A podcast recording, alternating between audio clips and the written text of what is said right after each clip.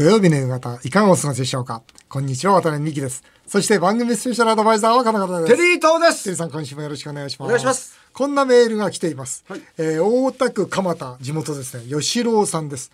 私はワタミの株を持っています。なので、毎週このラジオをかじりつくように聞いています。ありがとうございます。えー、ワタミの第一四半期の決算が報告されていましたが、意外と良くないですか？と今回、渡辺さんの記者会見もなかったし、生のコメントが聞きたいですということで。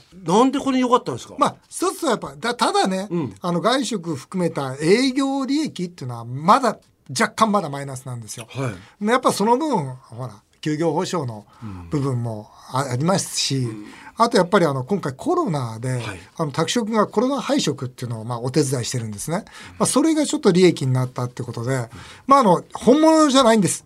えーそしてまだ、こっからね、えーコロナ、まあ、この後、岡田先生に聞きたいですが、第7波の後、第8波、ね、来るかもしれませんし、まあ、第2類から第5類への分類、まあ、分けも、まだわからないと。ですから不透明なんで、今回これからどうなるっていうのは言えなかったんで、記者会見もしなかったんですが、ただね、今期は私は、あの、自分の会社でね、社員全員に、とにかく苦しくてもし、賞与満額出したいと。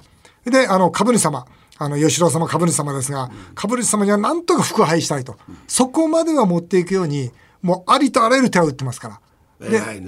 またこっからもう、あれですよ。あの、楽しみな発表どんどん出ますからね、またにああそうですかもう今皆さんに言いたいこといっぱいあるんですけど、とにかく打つ手は全部打ちます。ってことはあれですか、今。ワタミの株は買っといた方がいいんですか。さそそういうこと言うと、ほら、インサイダーだとか、アウトサイダーだとか、いろんなこと言われて僕はすごい希望を持ってますし、まあこれから本当に、えー株主様に喜んでいただけるような結果が出せると、そう思っております素晴。らしさ。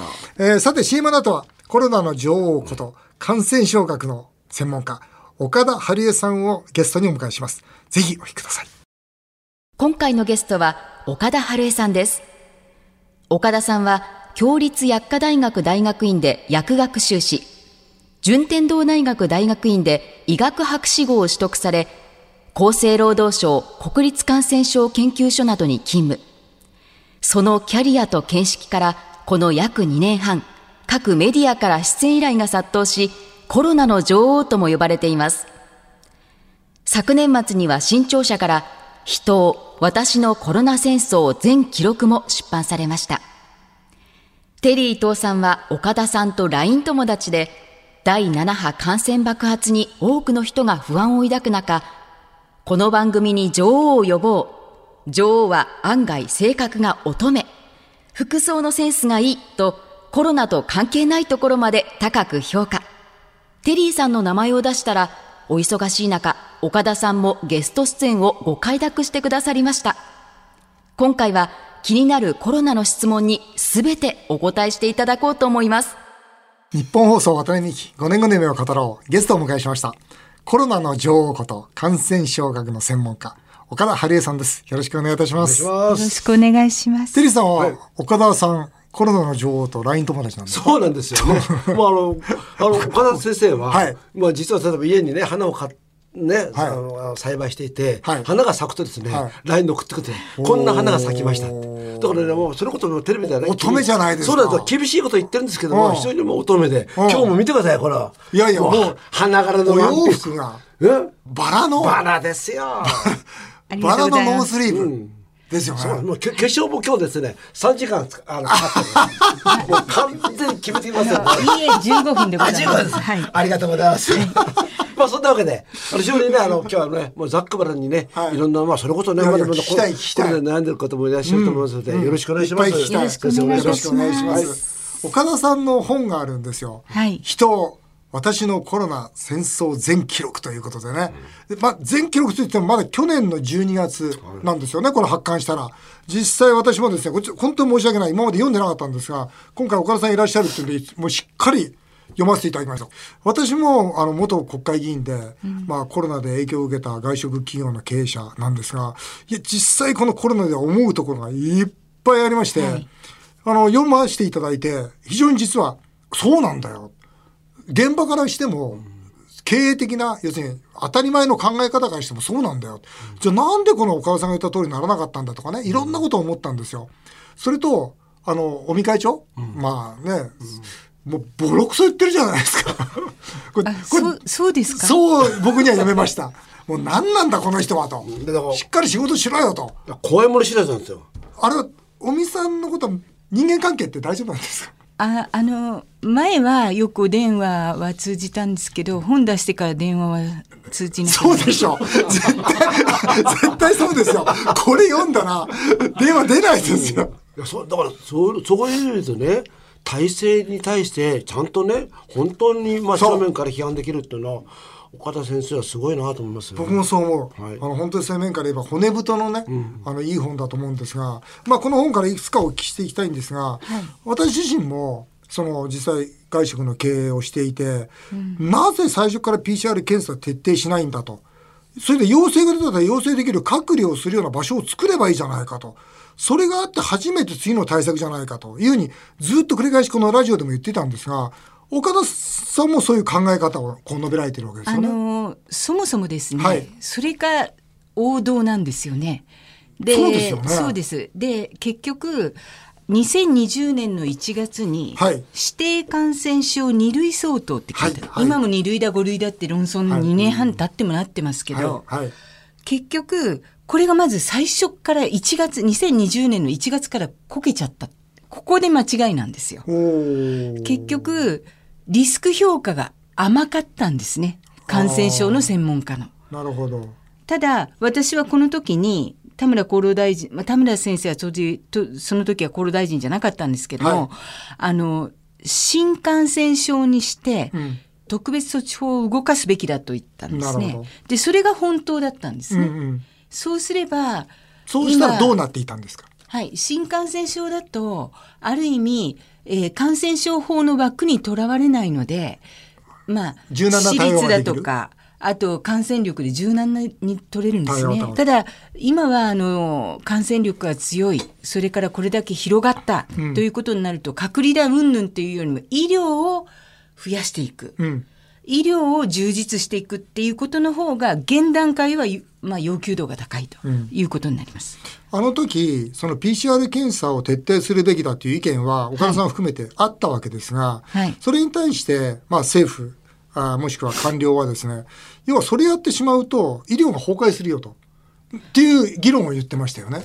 あの、それはウイルス学的には全くのナンセンスでございまして、2020年の1月の半ばにはですね、はい。もう、まあ、中国の女性がドイツに行って無症状でも移したよっていうのがあったんですね。ですからあ無症状でも移すんですねっていうことになると、うん。これは封じ込めのためには検査をたくさんやんなきゃダメなんですねっていうのが当初でしたね。だからやはり最初から医療をまあ、あの検査をすると医療が壊れるんじゃなくて、うん検査を増やさないと医療が壊れるわけですよ。今まさにそうなりましたよね。うんそうですね。うんだから2020年のあの初っ端から検査を拡充していくことができれば今検査できないのとか、うんうん。そういうこともかなり軽減できただろうというふうには思います。じゃあなぜあの時 PCR 検査の徹底をしようとしなかったんですか？はい。あの、それは確定的なことはわからないんですけれども、うん。あの、感染症っていうのは、国立感染症研究所の、まあ、あの、サーベイランス事業っていうのがありまして、うん。そこの行政検査っていうのがあるんですね。はい。はいこれまあ法律で決まってるわけですけど、はい。その行政検査の中に落とし込みたかったんだと思うんですよあねー。なるほど。ででもですねあのその後保険適用にして、うん。それは安倍総理の時にやって、うん。うん。その後菅内閣では、うん。当初検査が5万件ぐらいしか1日なかったんですけど、うん。40万件まで増やしましたから。だからそもそもこんな規模での流行が起こってくると思わなかったっていう甘さなんだと思うんですよね。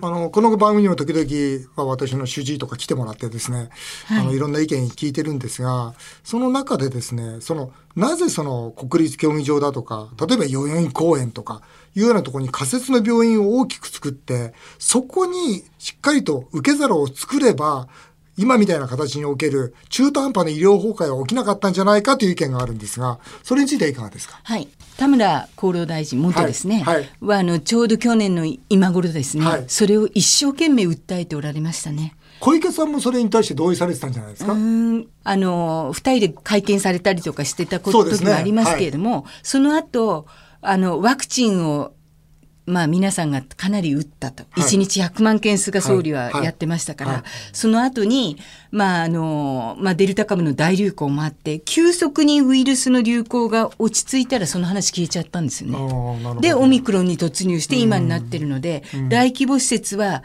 実際には酸素配管をした医療ができる大規模施設っていうのできてないですよね。できてないです。で、あの、大阪の場合には、あれはあの、軽症者の隔離施設ですから、やはり稼働率は低かったと。うんうん、やはり今、自宅で亡くなっている方、うん、それから、えーと、高齢者施設では高齢者が感染すると、まあ、あの病院に、まあ、入れてくれって言っても断られるっていう状況になって大変ですけれども、そういう方々を入所させられるような大規模施設はない状況になってる。だからあの時にできていればということは悔やまれます、ね、なるほどね。で、まあ、その後もこれ僕は外食の経営者として聞きたいんですが、はい、その外食は夜8時だとか、会食は4人までだとか、全くそのエビデンスが不明な、まあ、飲食店の時短等で乗り切ろうとしましたよね。はい、それはなぜああいうような考え方したんですかね？あの非常にそのきっかけはするかもしれないけども、全くそれについては根拠はないんですよね。あの、根拠はないです。はい、で、私もテレビでは、それはあの、かなり否定しておりました。ですから、しょっぱなは飲食だったかもしれない。そうですね。しょっぱな、しょっぱな。広がりのもとは。その後、はい、職場での感染だとか、学校の感染だとか、今はもう家庭内感染だから手つけられなくなってそうですね。ですからそういう時には飲食いくら抑えてもですね、うん、意味ないですね。意味ないんですね。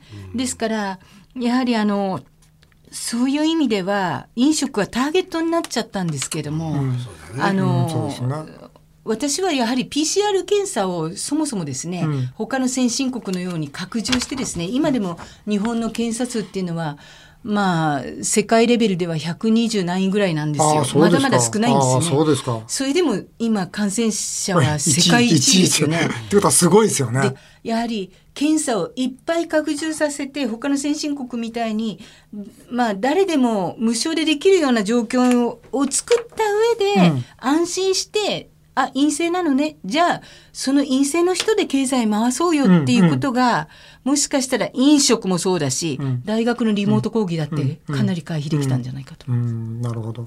そうすると今岡田さんの話聞いてるとこうあるべきだよねっていうのは非常にまあ私たちも腹に落ちるんですよ。その通りだよ。だけどもこの本のまあ帯にもですねこの国の罪と病というキャッチコピーがついてるんですよ。つまり厚労省とか政府専門家とかもしくは政治家とかまあかなりいろんなね岡田さんもいろんな形で接してきたと思うんですがこれ、なぜじゃあこんなことが起きてしまったのか。まあ、この本の中には、コロナと戦争は敗北したと。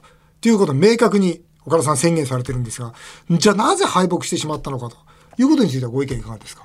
まあ、今医療崩壊で救急困難事例がこんな出てますよね、はい、だから敗北には間違いないと思うんですね、はい、で国民皆保険っていうのが日本で一番いいことだったわけじゃないですか、はい、それが崩れてますよね、でなぜそうなったかっていうのは私は政治家よりもどっちかっていうと、まあ、あの専門家とか、い、わゆる役人の官僚とか、まあ、官僚に限らず役人はそうだと思うんですけどもあのリスクを取らないんですよね。まあ、ですですから、うん、あの例えば前倒しで対策をやるってことがすごく大事なんですね。感染症対策っていうのは、うん、先手先手にやっていくわけですよ。ですから私はコロナのいわゆるテレビでですね半年先こうなるからもしれないから今これ言わなきゃ、うん、じゃないと間に合わないからっていう形でやってきた。だからあのまあ煽りだとも言われたんですけども、それを前倒しでなかったら間に合わないんですよ。うん、かります予算措置も。はい、ただあの官僚の方はなんだろう日本ってそうなのかと思うんですけども。やって失敗するともう復活の目がないじゃないですか、組織で。で、ね、やらないで失敗した方がよっぽどマシなんですね。うん、ですねですから、起こったことに対して対応するってことの後手の繰り返しでもって今になっちゃったと。で、これは私、あの、対策を見ててですね、イマジネーションがないなって思ってたんですけど、おっしゃる通りですね。イマジネーションがないんじゃなくて考えたくなかったんだな。おっしゃる通りですね。僕も政治家時代それずっと言ってました。今の政治家は想像力がない。これがこうなってこうなったら国民がどうなるかって想像しろと。今の現状工程の中で、まあ、これ岡田さんの言葉でもあるんですけど、蓄次投入。はい、要はダメだから手打つ、ダメだから手打つって結局何の解決にもならない。そうではなくて、事前に想定して、そこに大きな手を打っていくしかないわけじゃないですか。はい、でもそれは官僚はできないんですよ。官僚はやっぱりミスするの嫌ですから。だからこれは僕は政治家の仕事だと思うんですよ。でもなぜ政治家やらないのかってことですよね。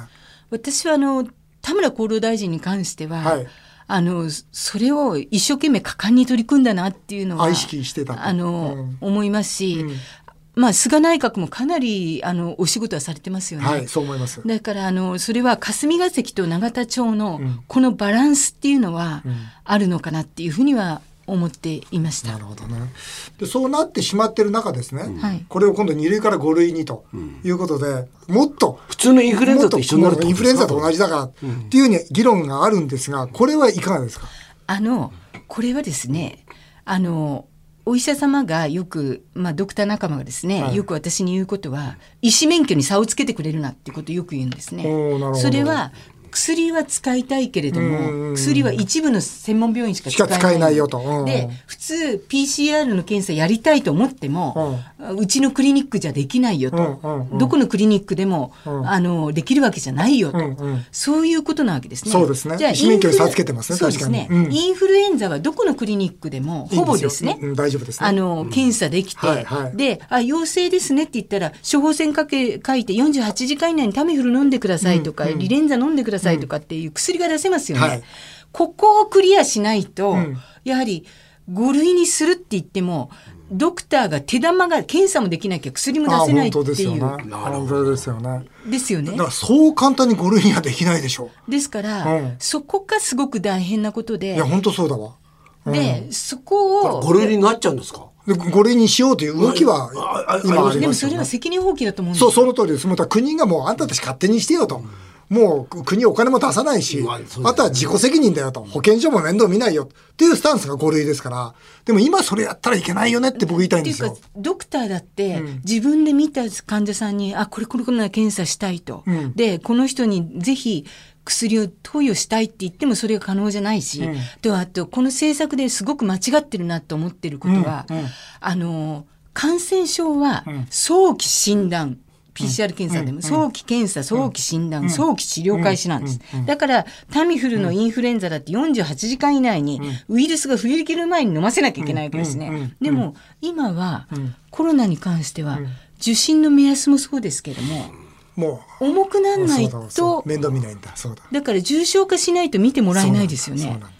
これは感染症のいわゆる医学ウイルス学の教科書レベルのところから出発点が間違ってるんですよ。うん、いや全くその通りだわ。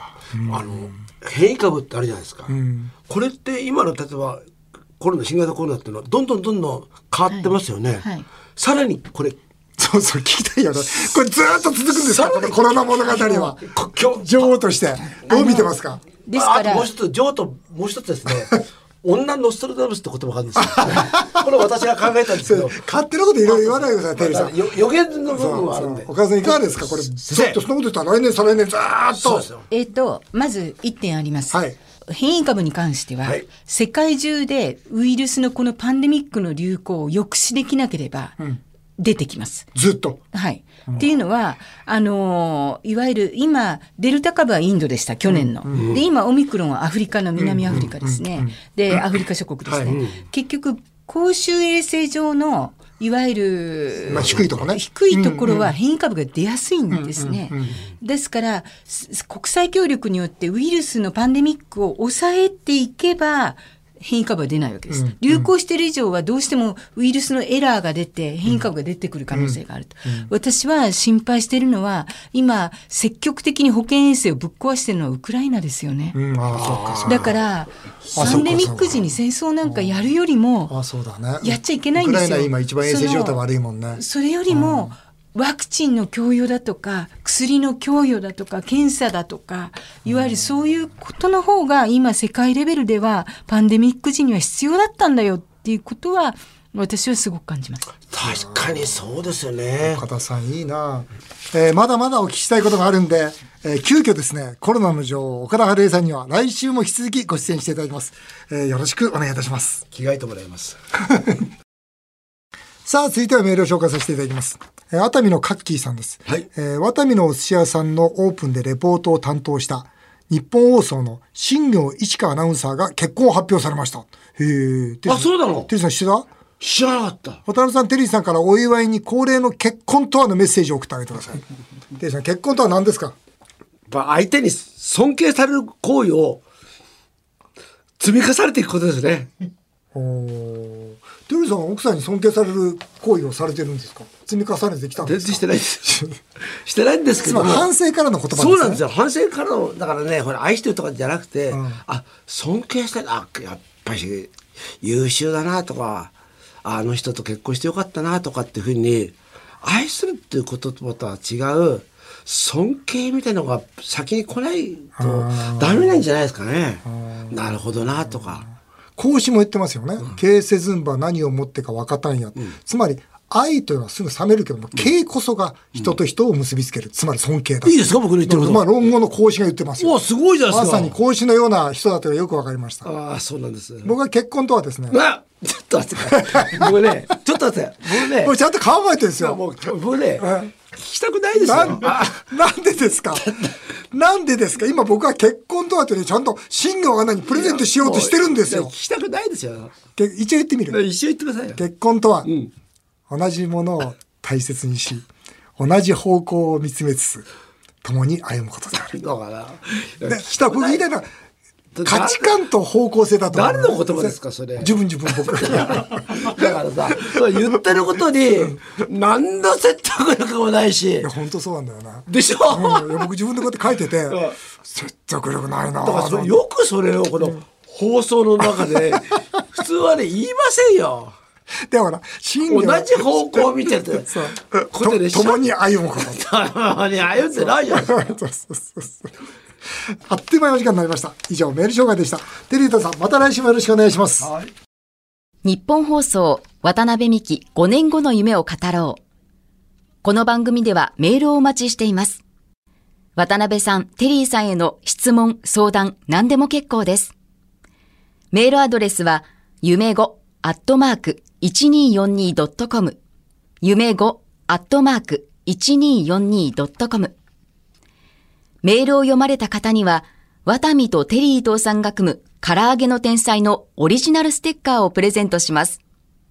この番組は放送終了後、毎週、ポッドキャストでもお聞きいただけます。詳しくは番組ホームページをご覧ください。渡辺美希5年後の夢を語ろう。この後も素敵な週末をお過ごしください。お相手は渡辺美希でした。あなたの夢が叶いますように。